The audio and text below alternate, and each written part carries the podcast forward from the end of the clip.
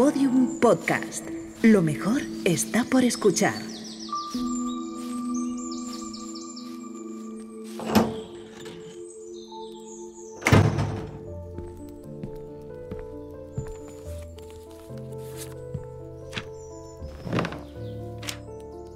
Hola. Qué alegría sentir que, que has vuelto por aquí, por este rinconcito de conversaciones e inspiración que es vivir a lo ancho. Hoy estaba meditando un ratito por la mañana, pensando, y no se venía de golpe la, la sensación de recordar que una de las herramientas más poderosas, una de las herramientas más poderosas que tenemos las personas es la palabra. Es hablar. Lo que tú dices y cómo lo dices, sí tú que estás escuchando esto ahora, condiciona tu vida, condiciona tus relaciones, condiciona tu contexto. Habitualmente no cuidamos nuestras palabras o no somos demasiado conscientes de ellas. Y nos lanzamos a hablar para simplemente llenar los silencios. Es bueno hablar. Efectivamente es necesario hablar, pero es mejor comunicarse. Aplicar las emociones a las palabras. Intentar acariciar la realidad con las palabras. Hay una actitud que genera un hábito fantástico, no sé, yo lo utilizo y quizá hoy te resulte útil a ti que estás al otro lado, ¿no? Y es escuchar, escuchar antes de hablar, conectado con las emociones y mejor con las emociones bonitas que tienes dentro. Y hablar solo de aquello que realmente salga de tu interior, sin filtros tal cual salga de tu interior. Vivir en calma comienza por sosegar tu ritmo, por sosegar tus palabras, porque estás no te has dado cuenta quizá, pero son el metrónomo que marca la velocidad de tu propia vida. Hoy te invito a que te des cuenta, que seas consciente de que las palabras que utilizas son importantes y que las conectes con tu esencia. Porque justamente en tu esencia, en eso que está en la boca del estómago, no existe crítica, no existe mentira. Hoy te invito a que hables de verdad, desde tu propia compañía, desde tu corazón, dejando a un lado tantos pensamientos, tantos prejuicios, tantas creencias, tanto ego, tanta imaginación innecesaria para pretender ser aceptado. Y es que cuando hablas, quieras o no, tus vibraciones te van a conectar con, con eso que llaman el todo. Tus vibraciones te van a conectar con todos. Y vas a sentir la fuerza increíble que tienen tus palabras, no solo fuera, no solo con quien te relacionas, sino fundamentalmente con, contigo dentro de ti. Vivir a lo ancho, con Juanjo Fraile, un podcast original de Podium. Meritocracia y equipos en esta sociedad con Cristina Burzaco.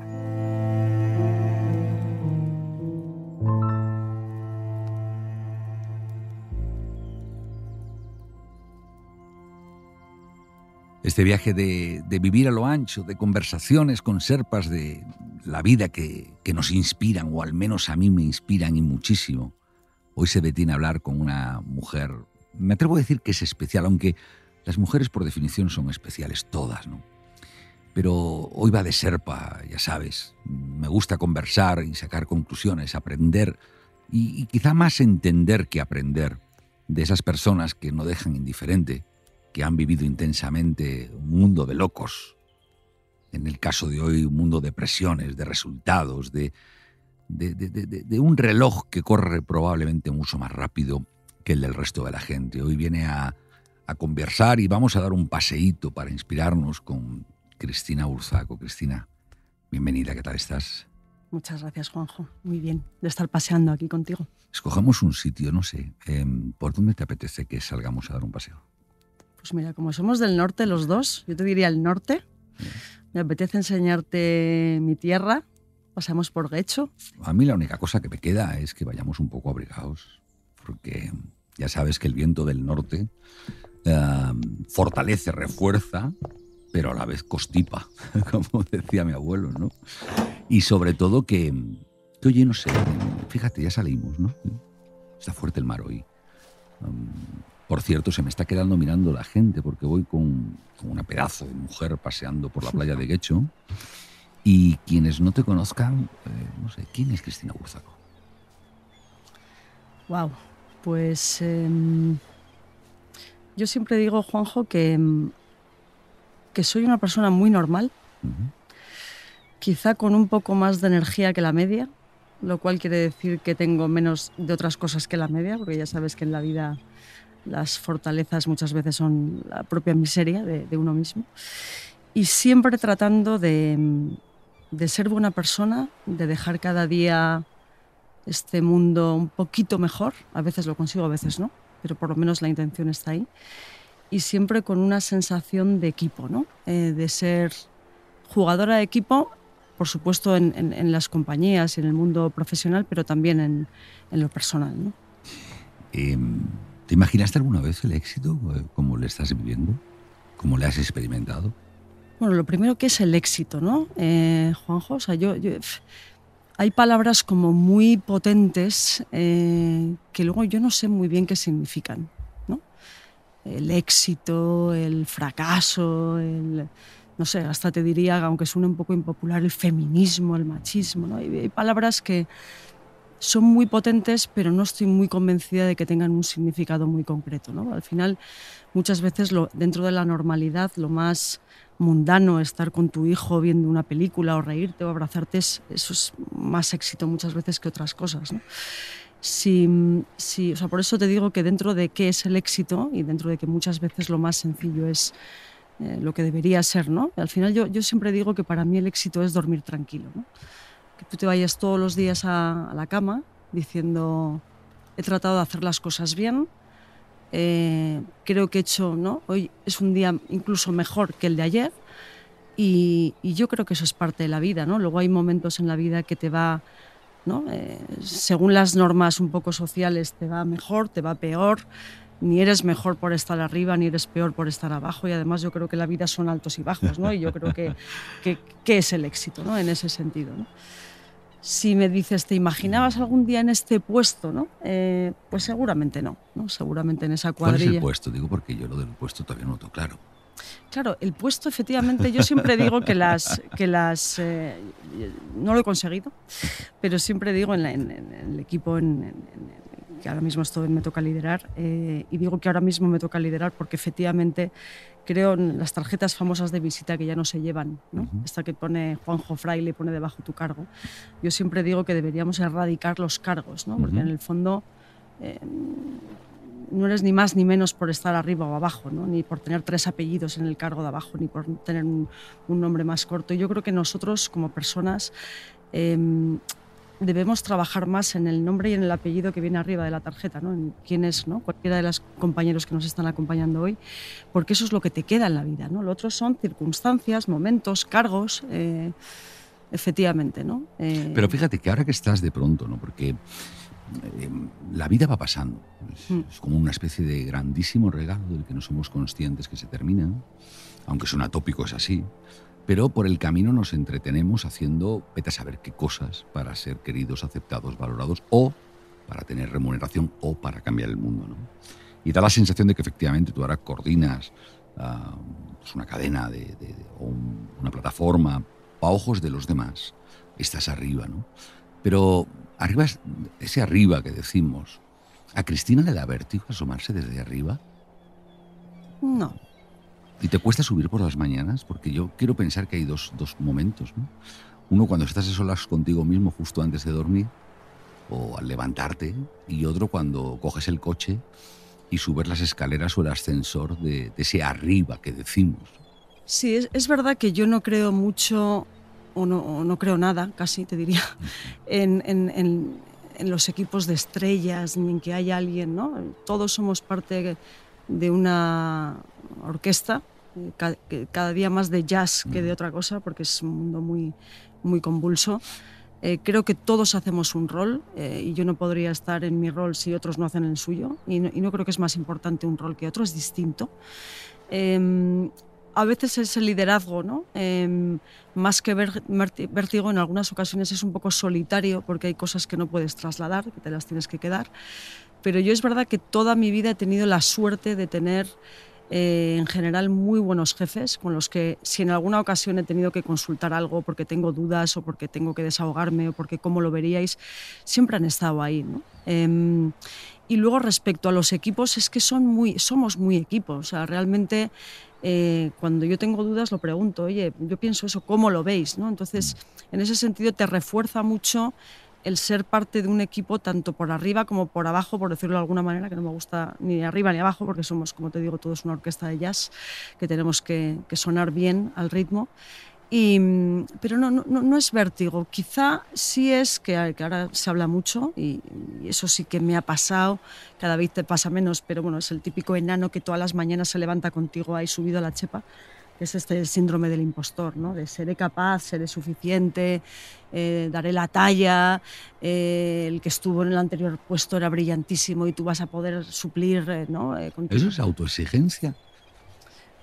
Claramente es una autoexigencia. ¿Y, la mides por lo de los demás o por ti?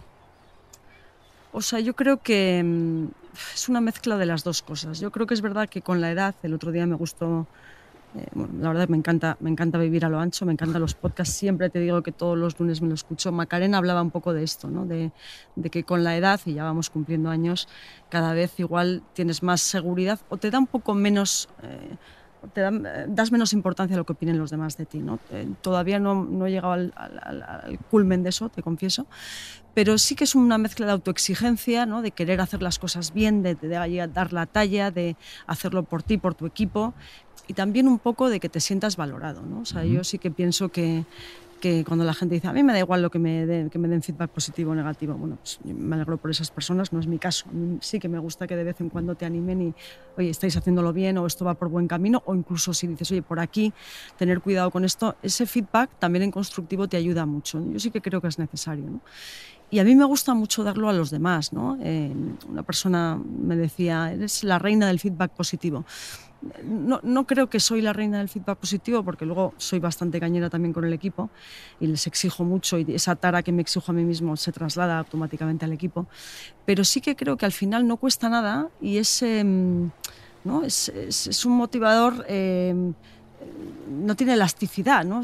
Cada vez que tú le das a alguien refuerzo, seguridad, motivación, es infinito, ¿no? Entonces, ¿por qué? ¿Por qué? Y le haces más feliz a esa persona y va más feliz a casa y es más feliz con su familia. Entonces, sí que creo que muchas veces en esas palabras que decías tú al principio, eh, dar seguridad, dar motivación, dar buen, bueno, buenos pensamientos a la gente, eh, creo que ayuda a dar más amor a, las, a los equipos. Te han pasado muchas cosas, ¿no? Yo creo bueno, que a todo el mundo nos pasan muchas cosas. Lo que pasa es que dentro de las infinitas cosas que nos pasan a todo el mundo, hmm. hay experiencias vitales que son muy singulares. Eh, no es lo mismo mi abuelo el pobre, ¿no? Que, no sé, que cuidaba pues, su ganado en, en, un pueblo muy pequeñito, en una época probablemente más complicada que la que estamos viendo hoy, por mucho que nos cuenten que la de hoy es complicada, em, que tu vida las experiencias que has vivido, la gente que has conocido, con quien te has relacionado, las exigencias que has tenido, el ver que cristalizan ideas en realidad que impactan en millones de personas, parece una vida muy singular, te soy franco. Eh, ¿Cuáles son los mejores recuerdos que guardas de esa vida, de ese camino que has recorrido hasta ahora de singularidad? Pues es curioso, porque al final los momentos más... Eh, son, todos los emocionales, ¿no? los que has tenido desde cuando has tenido a tus hijos hasta cuando has tenido un momento con tu cuadrilla ¿no? del norte eh, como muy, muy motivadora, cuando hemos pasado momentos juntos y juntas, eh, alguno difícil de, de, haber perdido algún amigo en el camino y de estar todos juntos, hasta cuando en el equipo pues ves que la energía sube, ¿no? Y luego dices, pero ¿no te acuerdas cuando vendisteis no sé cuántos mil Fairies? ¿no? Y dices, pues la verdad es que no. Cuando eh, ¿no? conseguiste el liderazgo de mercado de esta marca y desbancasteis. Pues de esos tampoco te acuerdas tanto. ¿Y de qué te acuerdas? Pues de, de las personas, de las emociones, de los abrazos, de, de, yo creo que te acuerdas más de eso, ¿no? de, de, la gente que te ha ido acompañando. También te digo, te acuerdas de los momentos en los que lo has pasado mal, pero has subido dos escalones ¿no? en esa ¿Cuáles son esos peores momentos? Bueno... Eh, o peores recuerdos, o peores experiencias vividas. Es... Bueno, pues peores... Eh, cuando cometes un error que te, que te hace sentirte culpable y dices, ah, esto aquí la, no lo he hecho bien. La que has liado, pollito. Sí, hombre, tampoco grandes cosas, pero dices, ah, lo tenía que haber hecho mejor, ¿no? Pero claro, ahí aprendes eh, en, en, un día lo, de que, lo que aprenderías de manera normal en tres años, ¿no? O momentos donde, bueno, quizá no has sabido gestionar tu, tus emociones, ¿no? Momentos de ansiedad, eh, que no has sabido gestionar esa ansiedad, o momentos, la verdad es que yo he tenido, como te decía, la suerte inmensa, he, debido tener, no sé, 30 jefes en mi vida y de ellos 29 han sido entre magníficos y extraordinarios. Alguno me ha caído un poco más complicado y, en esos momentos de no saber gestionar a esa persona eh, y entrar pues en un momento, en un periodo largo, pues eso, pues de, de crisis de ansiedad desde muy joven, ¿eh? esto me pasó además muy joven. Eh, bueno, pues aprendes, ¿no? Aprendes que si seguramente te toca una persona tan difícil ahora, eh, no es agradable, pero lo gestionarías de otra manera, ¿no? yo creo que esos momentos, en el momento en el que estás no lo ves, pero son importantísimos para, para ser quien eres, ¿no? Profesionalmente, todos hemos tenido algún instante, o varios instantes, no digo que sean malos, mm, son instantes vividos muy intensamente, en los que casi abandonamos. ¿no? Esa sensación de decir, a la mierda, todo este esfuerzo que estoy haciendo, eh, a paseo todas las expectativas que me han contado que hay que lograr alcanzar, etc. ¿Tú has tenido esos también? Uf, pues eh, bueno, alguno hemos tenido, eh, pero es verdad que tengo la sensación de que al final y esto no, no, quiero que suene soberbio, al revés, desde la humildad de haber pasado por momentos que me han costado, no digo difíciles, porque cada uno es difícil a lo mejor una cosa para, para cada uno de nosotros, ¿no? pero esa sensación de, venga, podemos con todo, ¿no? lo que venga podemos con todo. ¿no? Luego igual hay cosas que te dan más miedo que te pasen porque igual no puedes, pero, pero esa sensación de que te tienes que levantar eh, y que cada vez levantarte te cuesta menos la, sabiduría de los años, la sabiduría de la experiencia y esa sensación de al final de todo se sale, ¿no? Y yo creo que eso te da mucha fuerza, ¿no? ¿A quién agradeces?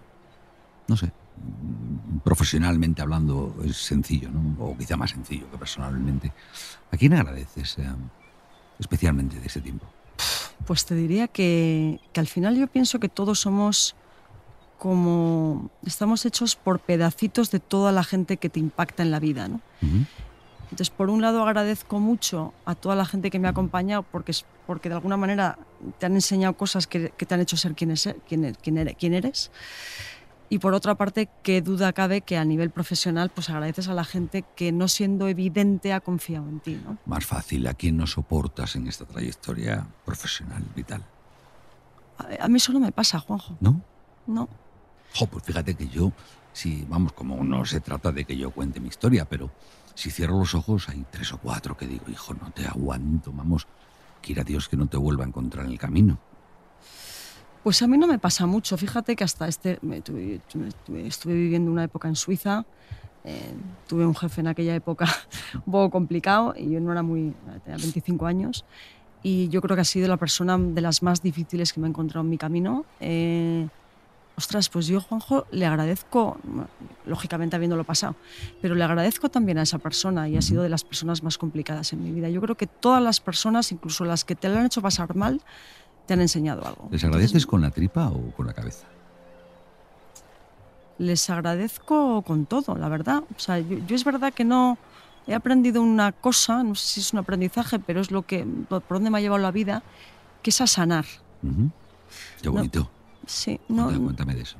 No, no, no me gusta tener cosas pendientes con nadie, incluso gente que dices, pues no tengo mucha afinidad o no me iría a tomarme una cerveza con esta persona y tal. Eh, pero a sanar, o sea, mm, sí, a sanar. No, me gusta tener eh, temas pendientes, ni por supuesto rencor, ni malas vibraciones, ¿no? A sanar. Eh, hay gente que te da igual, pero cierras el capítulo y está sanado y gente que, te aporta muchísimo y que quieres eh, seguir, ¿no? Pero sí, me, da mucha paz. Eh. ¿Tienes supersticiones? No. ¿Manías? El orden. El orden, sí, sí, sí, el orden sí. Menos mal, porque yo digo, no, puede ser que, No, no, el orden, el orden, sí, sí, el orden. Tengo, me gustan las cosas ordenadas. Me gustan las cosas ordenadas, que huelan a limpio, que estén limpitas y sí, en eso me da mucha paz. Me acuerdo que una persona de mi equipo que sabía que no tengo la mesa ordenada, me tengo que ir a la cama con todos los mails contestados, tengo mis, o sea, todo en eso como que me da mucha eh, tranquilidad mental. Eh, me mandó una foto de Steve Jobs, la mesa de Steve Jobs, una foto con una mesa que era ingestionable. O sea, mm. tener tres metros de, de, basura espacial encima y digo, no, efectivamente sí, yo no soy brillante, pero soy ordenada, ¿no? Entonces, en ese sentido, eh, a mí el orden me da, me da paz, me da ¿no? esa sensación de, pero el orden, el, el, no acumular cosas que no uso, eh, ¿no? el hacer limpieza dos veces al año y tirar, quitar, quitar energía negativa, eso me da. ¿Y ordenar la cabeza cómo se hace? Bueno, em, a ver, el orden de la cabeza yo creo que te viene de serie. Eh, también te digo que hay veces que el tener tanto orden en la cabeza, no te, eh, lo que decíamos al principio, ¿no? muchas veces la fortaleza de uno es su miseria. ¿no? Eh, entonces ese orden tiene un aspecto bueno, que puede aparentar ser positivo, pero a veces te deja fluir menos. ¿no? A veces te, te encorseta más. ¿no? te, el tener el orden. Yo, por ejemplo, he venido hoy que te decía a ver de qué vamos a hablar, ¿no? Eh, porque tienes la sensación de que tienes que ir a los sitios como sabiendo un poco a lo que vas, a qué vas a decir y aquí estamos, eh, digamos, paseando por hecho un poco desnudos, ¿no? En ese sentido, fluyendo. Bueno, yo llevo una cazadora. Porque una cazadora, está el día, En el ¿eh? sentido de fluir. No, que a ver si quien nos esté escuchando dice, pues qué pasó que no fui yo a hecho ese día, los que me llamaron, ¿no? no, no pero, pero ¿cómo, cómo, cómo es eso de ordenar las ideas? Porque a mí me parece que es aplicar una tensión Hmm. no sé, Gambito de Dama, ¿no? Esa serie a mí me impactó mucho, porque efectivamente es el rigor del ajedrez, las reglas del ajedrez, que las puedes eh, extrapolar a cualquier circunstancia de la vida, del mundo externo, hmm. y tratar de ese orden que sea el trampolín para visualizar y anticipar. ¿no?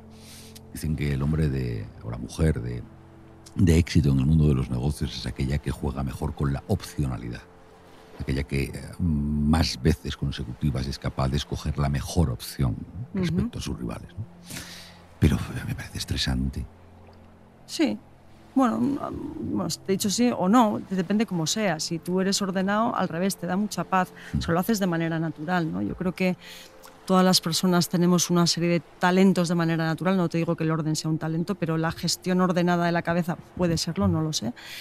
Pero lo que tenemos que tener muy claro es que si eso se te da bien, pues lo haces de manera natural, no supone un estrés porque, insisto, lo haces de, de esa manera orgánica, pero lo que hay que tener muy claro es siendo muy consciente que la debilidad, o sea, la otra cara de la moneda, la tienes que suplir con gente alrededor que sea distinta de ti.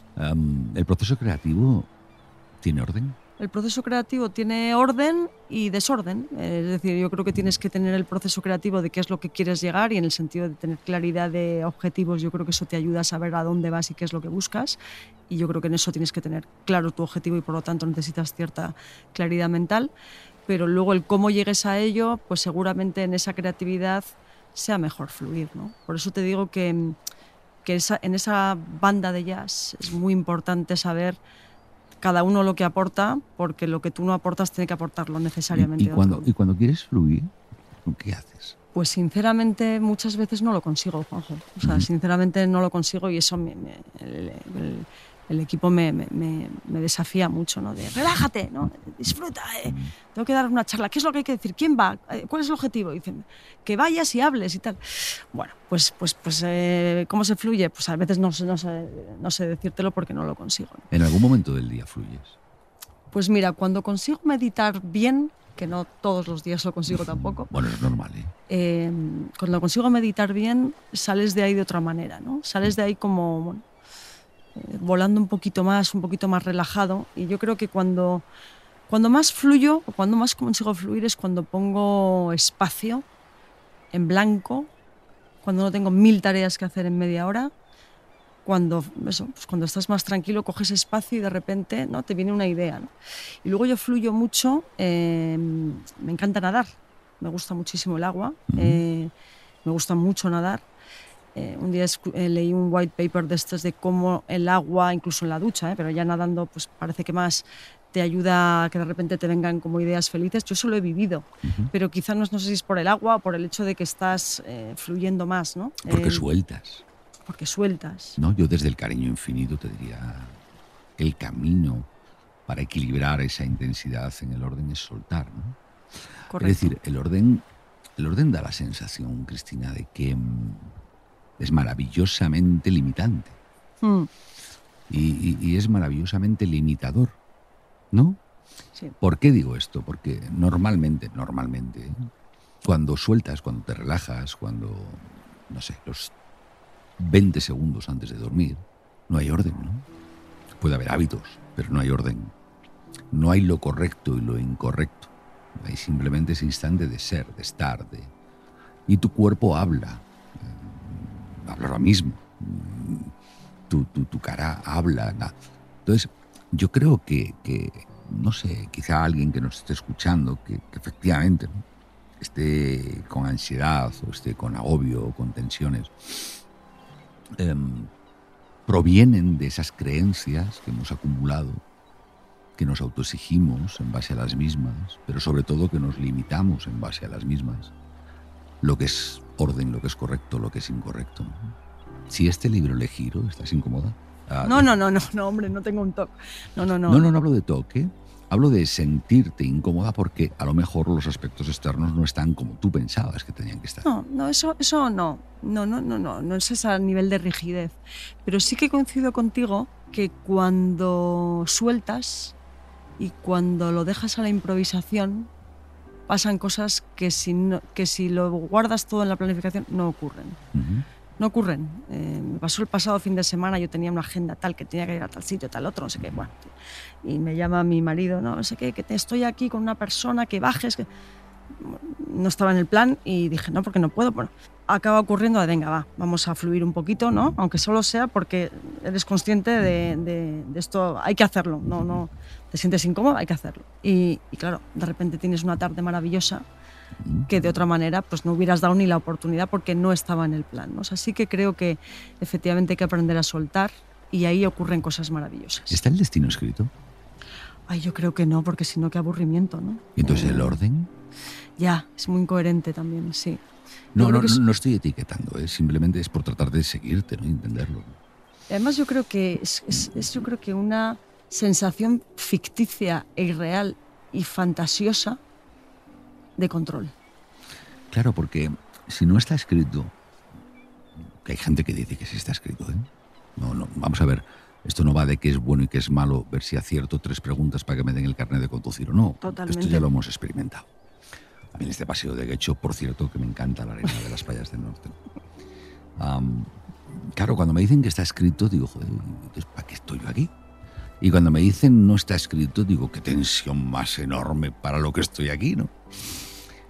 No sé. Yo no sé si está escrito o no. Yo me apetece pensar que no, porque quiere decir que lo que hacemos sirve para algo, porque si no es verdad que te sientes un poco marionetas en una película, ¿no? Pero es verdad que desde ese punto de vista, el control, o sea, el, el, orden este que hablamos, muchas veces es esa sensación de control. Cuando luego en el fondo, en el fondo, en el fondo no controlamos nada. Claro, eso es lo que, lo que donde yo estoy ahora, ¿no? Yo estoy pensando a la vez que te escucho y digo, pero si es que esto es incertidumbre extrema, ¿no? Mm. Y además viene alimentada por un cúmulo de casualidades y circunstancias que no llego a interpretar ni siquiera a conocer básico eh, nada. Es decir, estás bebiendo un vaso de agua en esta playa maravillosa y la cantidad de circunstancias y casualidades que se tuvieron que dar para que ese vaso llegase a tus manos. Ya no te digo el sol, no te digo las olas, la marea de hoy, no te digo la ropa que llevas puesta, no te digo... Es, es imposible. yo creo que, que, no sé, que esas circunstancias, que son siempre casuales, o aparentemente casuales, nos han educado de niños para pretender controlarlas como mm. mecanismo evitativo de un sufrimiento cuando esto funciona al revés. ¿no? Hmm. Es decir, cuanto más pretendes controlar, más incrementas la posibilidad de sufrir porque realmente no controlas nada. Hmm. Sí, sí, es así, es verdad que es así, pero bueno, cada uno tenemos nuestras luces y nuestras sombras. Y lo que yo creo que es muy importante, que, que, también cada día pienso más en ello, es en la conciencia. ¿no? Conciencia. En ser consciente de las cosas, de, de, pues eso, de tus debilidades, de, de incluso reírte de, de, madre mía, pues eso, que, que, tara el decir, no puedo porque, ¿no? esa sensación de no dejarte fluir lo que sea, la conciencia de, tus hábitos, la conciencia de, cuando lo haces bien, de cuando lo haces mal. Yo creo que es muy importante ser consciente de lo que haces, porque te ayuda a ser mejor. Darte cuenta, ¿no? Darte cuenta, sí. Yo creo que hay veces que nos pasa a todos. O sea, a mí me pasa, trato de que me pase cada vez menos, ¿no? Pero el no ir en piloto automático, ¿no? En, la vida. El budismo y el budismo zen en particular, mm, básicamente dicen que ese es el, el primer paso para vivir, para tener una experiencia mm. vital completa, darse cuenta ¿no? que está sucediendo, ya está. Luego dicen que es, una vez que te has dado cuenta, aceptarlo. Mm. Y luego una vez que te has dado cuenta y lo aceptas, cuestionarlo. Mm. Y luego ya soltarlo. ¡Wow! Sí, sí, a mí hay un, bueno, es una persona muy conocida, pero hay, hay, muchos autores, pero, pero de los primeros que empecé hace ya muchos años a, meterme en este mm, tema de la consciencia, que es una cosa muy, normal, ¿no? Pero a ser consciente de lo importante de la consciencia, aunque parezca muy repetitivo, fue con Deepak Chopra, que además lo cuenta, a mí me gustaba un poco también esa parte racional de siendo un médico, como te cuenta lo espiritual también complementado con lo racional, ¿no? A mí esa combinación me gustó y efectivamente toda esa, esa orientación, el budismo y demás, te hablan mucho, pues eso de la conciencia de los hábitos, del dormir, de la meditación, de la alimentación, del ser buena persona, de los valores, pero, pero no yendo en piloto automático. ¿no? O sea que leíste Sincrodestino y te dice que de alguna manera todo, todo es una relación causa-efecto mm. que está preestablecida antes de que, vamos, que todo es lo mismo. ¿no? Mm. Sí, que somos parte de, muchas cosas y que efectivamente todas las decisiones tienen ¿Tú su crees que hay, que hay, que hay señales eh, para acceder a un conocimiento mayor? Quiero decir, hay veces que, que de repente el efecto wow, la, bombillita hasta que nos dibujaban cuando éramos niños, ¿no? de tuve una idea o tuve un, no sé, una intuición, ¿no? cada uno lo llamamos de una manera. ¿no? ¿Tú crees que eso realmente es porque hay un conocimiento global al que de vez en cuando tenemos la capacidad de acceder las personas? Bueno, yo, yo em, sí que creo que la intuición te guía. Eh, y ya no sé si la intuición es una mezcla entre la experiencia, tu experiencia, es decir, cosas que has vivido que el cuerpo te dice, ¿no? Eh, pero muchas veces los que somos ordenados, como tú decías, eh, piensas más por la cabeza, pero la respuesta está en, los budistas hablan de, y Deepak habla mucho del corazón, no sé si es corazón o intuición, que él muchas veces lo asimila, pero dice, escucha más esto y luego ya si quieres racionaliza, pero no al revés. ¿no? Siente más que ahí está la respuesta y luego ya dices, ¿por qué siento esto? ¿no? Y, y, a mí eso me ayuda, a mí eso me ayuda.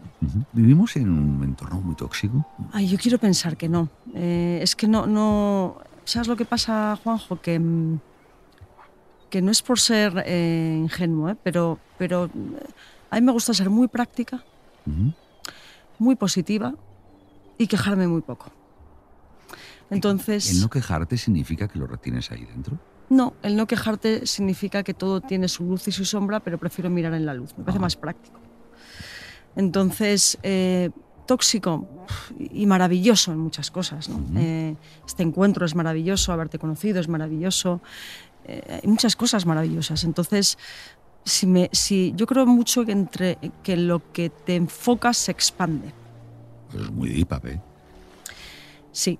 Entonces, em, si te enfocas en pensar que el entorno es tóxico, pues hombre, mm, no me parece muy práctico. Y no me parece que tu día hoy vaya a ser mejor, eh, ni, parece, ni me parece que vas a repartir demasiado amor.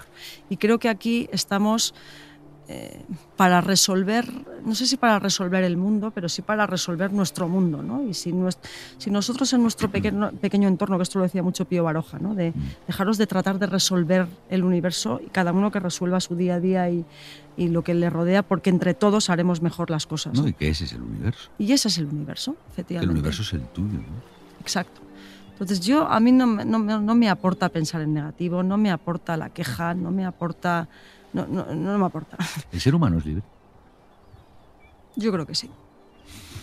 Lo que pasa es que hay mucha gente que no tiene las mismas oportunidades. En última instancia, todos somos libres. Em, el hombre en busca del destino, ese magnífico libro, ¿no? que yo creo que es el, que el libro que mejor explica la libertad, ¿no? la libertad de pensamiento. Pero qué duda cabe que, no todo el mundo tiene las mismas posibilidades. Entonces, para mí hablar de libertad es muchísimo más fácil o para ti que lo que puede hablar de libertad gente que, ha nacido en otros entornos eh, tóxicos, eh, mucho más tóxicos y con menos posibilidades. Yo creo que eso siempre hay que ser consciente. Pero en última instancia, la libertad te la da tu libertad de pensamiento, tu libertad de tener oportunidades y yo, insisto, quiero pensar en, siempre en, oportunidad, ¿no? en términos de oportunidad.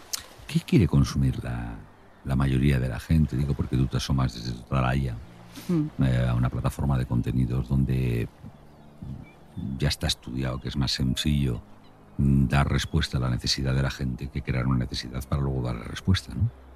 ¿Qué quiere consumir la gente? ¿Dónde está la sociedad hoy, a tu juicio hoy en día? ¿En qué temas está ah, mostrando interés? ¿En qué actividades está mostrando interés? ¿Qué reclama? ¿Qué demanda?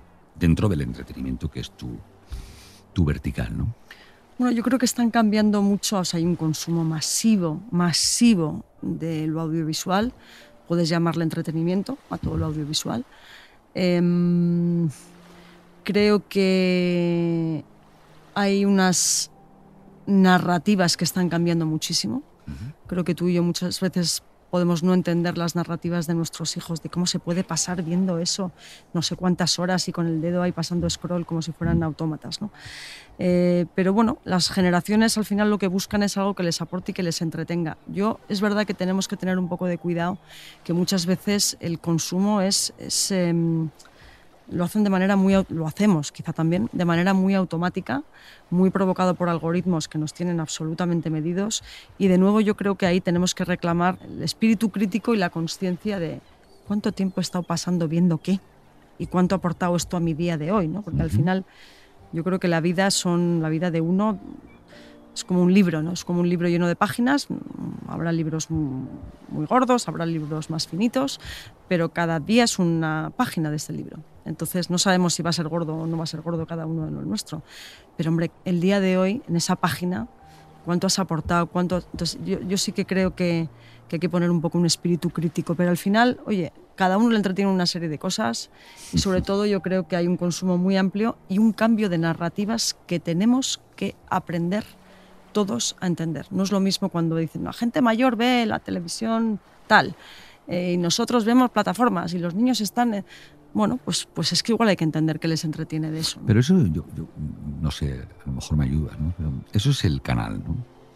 Eh, el contenido mm, podrá ser adaptado a los canales, pero el contenido como esencia de contenido Hmm. Eh, es lo que a mí me, inquieta un poco más, en el sentido de no tratar de entenderlo. Es decir, eh, yo podré ver eh, ergonómicamente hablando X minutos si tengo delante una televisión, podré ver menos si tengo una tableta, podré ver menos si tengo un PC, podré ver mucho menos si tengo un dispositivo móvil. ¿no?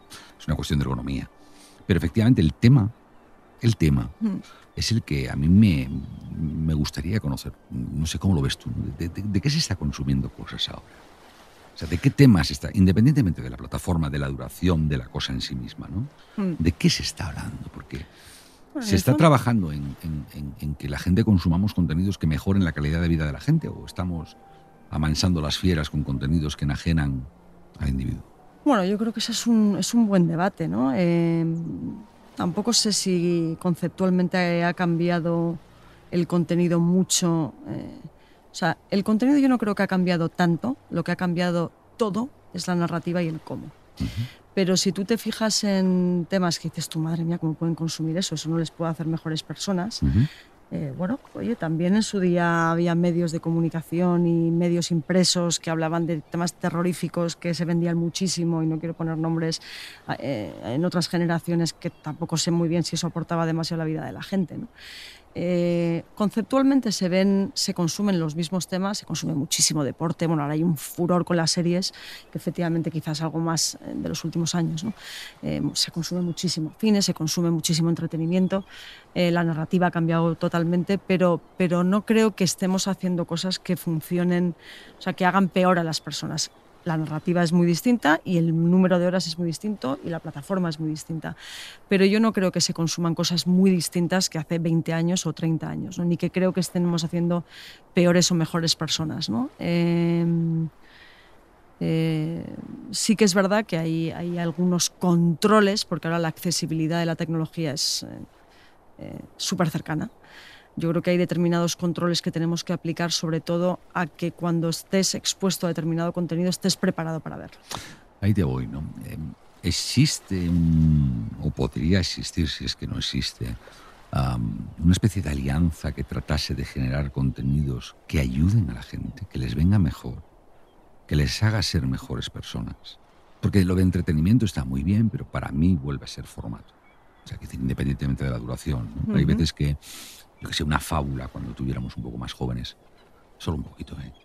eh nos querían contar algo las personas mayores y te contaban una fábula, de hecho en corrientes orientales, eh, japonesas especialmente, la fábula se sigue utilizando como mecanismo de enseñanza, mm. de aprendizaje. La fábula puede ser divertida, incluso puede ser muy divertida. No, no, solo pensemos en las, en las emocionalmente duras de asimilar. ¿no?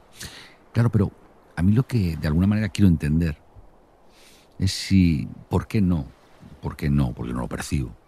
Que haya un esfuerzo em, por hacer cosas que temáticamente hablando eh, ayuden a construir una sociedad, no sé, quizá más justa, más mm. compasiva, más respetuosa, quizá más productiva, quizá más sostenible mm. y que no surjan del miedo. ¿no? Sí, Hombre, al final todas las plataformas son negocio, somos negocio y al final tienes que, esto es tan sencillo como cuánto invierto y cuánto me da, ¿no? Es, es verdad que por ese lado a veces quizás somos todas, incluido eh, todas las plataformas quizás somos muy enfocadas en el negocio en el corto plazo, ¿no? Sí que creo que en el fondo también cuando digo en nuestro caso, pero también ocurre en otras. ¿eh? Hacemos contenido eh, cuando haces temáticas de humor o cuando haces comedias o cuando haces temas un poco que ayuden a la conciencia de la gente, estás haciendo una sociedad mejor o cuando haces contenidos de calidad. ¿no? No, ¿Qué es un contenido que haga una sociedad mejor? Pues depende. Nosotros acabamos de lanzar ahora una serie muy, no sé si decir, muy atrevida, muy valiente, no, sé cómo llamarla. O sea, es la cantidad de gente que escribe, que nos escribe diciendo lo que le ha removido por dentro, lo que le ha pacificado por dentro y lo que le ha hecho reflexionar como va un de un trauma infantil, como padre, como hijo, como... Pues dime, cuál es la serie, porque yo estoy pasando por ocho y según vuelva a casa... Tampoco quiero hacer no, no, publicidad, sí, por pero... Favor, no es publicidad, estamos conversando, por Dios. No, pero por ejemplo hemos lanzado ahora mismo una serie con, con, con los Javis, con los creadores que se llama La Mesías. Vamos, si es, eh, insisto, según las normas no la clasificarías de esta, esta serie va a hacer mejor la sociedad española yo creo que la gente que lo ha visto, le ha, aparte que le ha entretenido y le ha gustado, ha generado una conversación, incluso mucha gente, insisto, que nos escribe diciendo que le ha hecho reflexionar mucho en cómo está eh, actuando como padre o como madre. ¿no? Hombre, pues eso, eso, aparte del entretenimiento de esas ocho horas que hayan pasado los usuarios, algo habrá hecho. ¿no? La, la tienes que ver, la, tienes que ver. O sea, que luego hacer una sociedad Vamos, mejor. Que según vuelva a casa, o sea, lo primero que hacer es pegarme una duchita de agua caliente y verla. Bueno, por eso te digo que no, que no, que luego es muy relativo que hace una sociedad mejor. Pero sí que estoy de acuerdo contigo en ese fin, ¿no? Um, el que hace cosas buenas le va bien. A veces. La vida no es justa, ¿no? Eh, pero yo siempre pienso que si haces las cosas bien, eso, eso, eso es bueno. ¿El que trabaja duro le va bien? Creo que tienes más papeletas. Creo que tienes más papeletas. El que trabaja mal le va mal creo que tiene más papeletas. Quiero pensar que tiene más papeletas. Em, pero no es, no es matemática, ¿no? No es una matemática de si hago esto me va bien, si hago esto me va mal. Creo que tienes más papeletas, ¿no? Es como en la vida, ¿no? Depende si te dedicas a tener unos hábitos malos, no quiere decir que no vivas 100 años, pero hombre, pues tienes más probabilidad. Y luego yo creo que cada uno, insisto, cuando hablábamos del éxito, tiene que dormir tranquilo. Entonces... ¿Qué haces ante una dificultad? pequeñitas, ¿eh? de las del día a día. Pues trato lo primero de gestionar mis emociones, si es, si es pequeñita, normalmente no te conmueve, ¿no? pero si es de las que te remueve un poco, te preocupa o qué hago con esto, cómo lo posiciono tal, ya estoy aprendiendo, lo digo en gerundio, no, está hecho. Acción continua. Acción continua, exactamente, mejora continua. Estoy aprendiendo lo primero es a parar, a pensar, a calmarme, si es algo que te inquiete un poco, eh, y a pensar tranquilamente qué es, lo, qué es la mejor decisión que hay que tomar. ¿no? Si te ven por la ventana del despacho, pueden encontrarte haciendo una parada así un poco visualmente llamativa. ya me gustaría, no, no, no. Ya me gustaría eh, tener esa calma física también, no. Pero estoy aprendiendo efectivamente a, a parar y a manejar tiempos. ¿Cómo se hace eso? Pues con la conciencia, Juan. Porque, y te lo digo en gerundio porque todavía eh, los que somos impacientes. ¿Eres impaciente? Uh, muchísimo. Sí pero muy impaciente. Eh, muy impaciente porque soy muy rápida, no quiere decir que sea una virtud. ¿eh? Y además es que muchas veces no es buena. O sea, que una, frase inacabada te pone nervioso. Estoy aprendiendo a digerirla.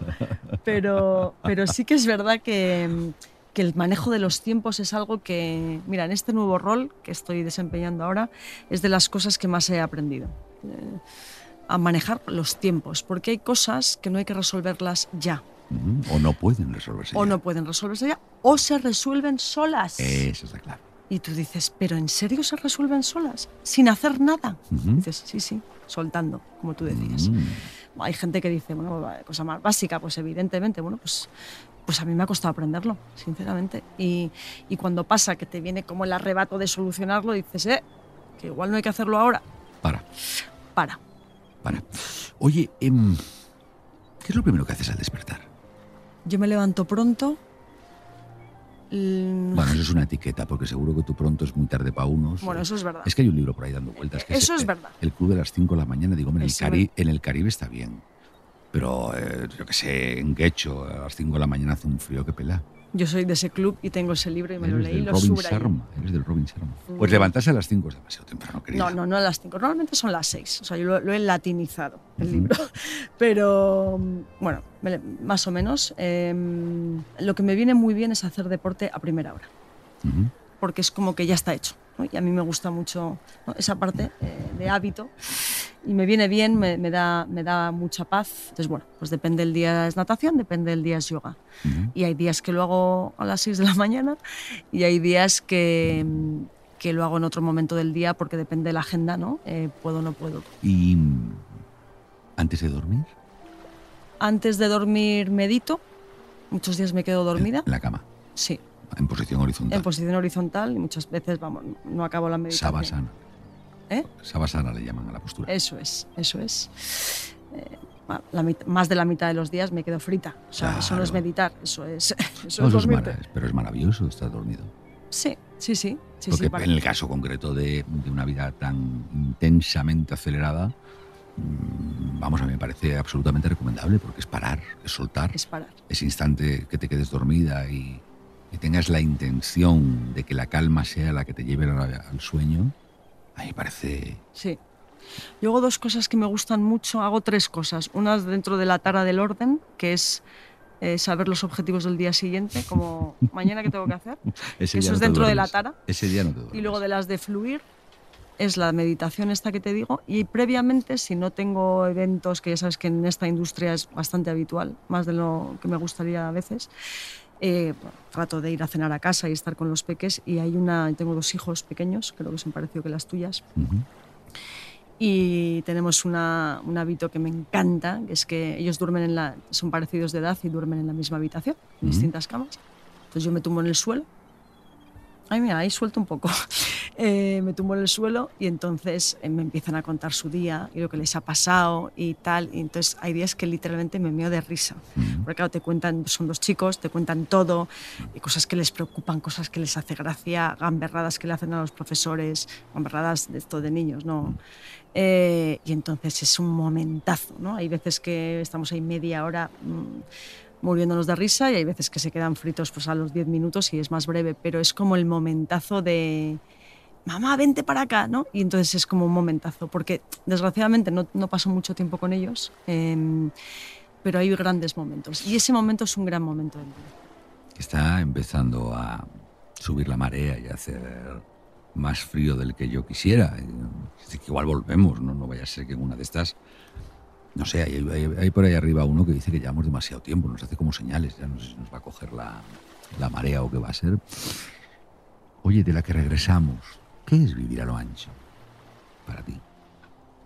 cuando te dicen eso, vivir a lo ancho, ¿qué, qué, se te viene a...? No sé. Para mí es... Em, que no suene muy cursi, ¿vale? Pero tú me vas a entender. Porque suene cursi. Yo estoy deseando que hagamos algo cursi. Bueno, eh, repartir amor todos los días, ¿no? Yo creo que esa página del libro que conforma tu vida, eh, que cada día tenga sentido, ¿no? Que, que cada una de esas páginas estén vividas. Hay días más tristes, pero que estén vividas incluso en esos días, ¿no? Yo, yo creo que, que no haya páginas vacuas, ¿no? Eh, yo creo que eso es vivir a lo ancho pero parte de ese vivir a lo ancho es disfrutar y es, y es hacer disfrutar y brillar a los demás. Qué bonito, ¿no? Imagínate. Yo tengo la sensación, y, no estoy muy convencido, ¿eh? pero cada vez voy teniendo más la sensación de que lo que no experimento no existe. Y como tengo tantísimas ganas de que existan cosas, y de hecho existen tantísimas cosas cerca, sin que llegue a ser agobiante, pero me empieza a generar inquietud de vez en cuando, ¿no? ¿Cuántas cosas hay que no estoy experimentando? Pero cuantísimas, ¿no? Y por ahí van los tiros. Yo creo que al final tenemos la capacidad de inspirarnos unos a otros.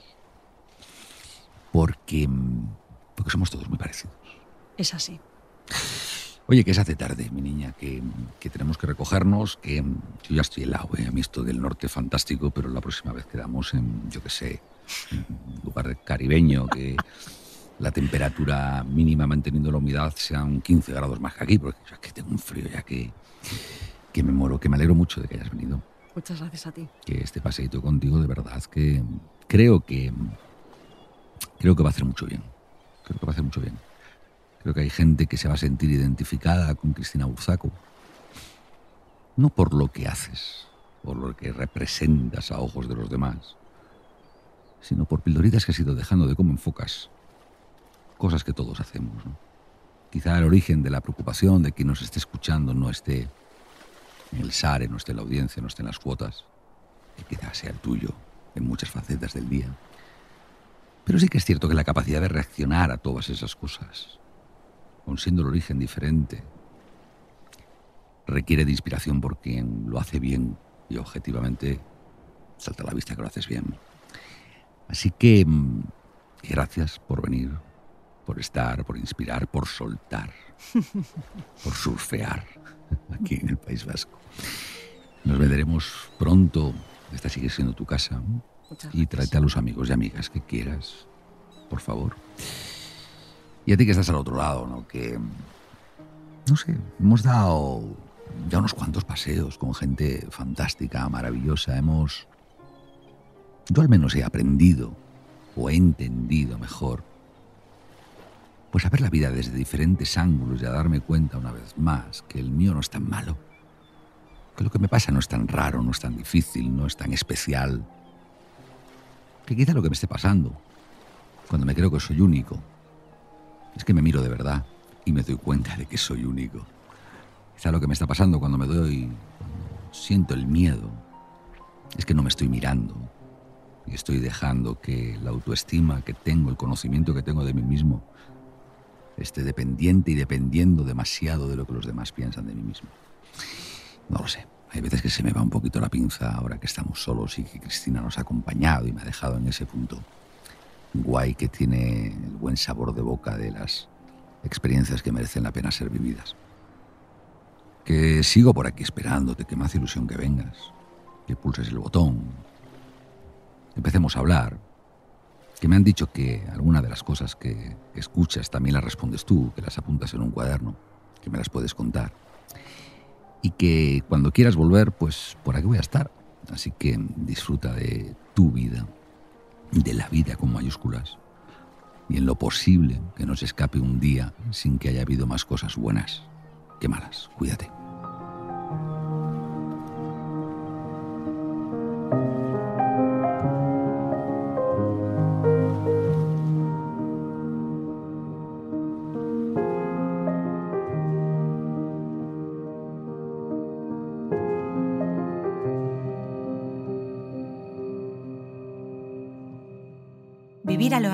Con Juanjo Fraile. Escucha todos los episodios en podiumpodcast.com y en el resto de plataformas.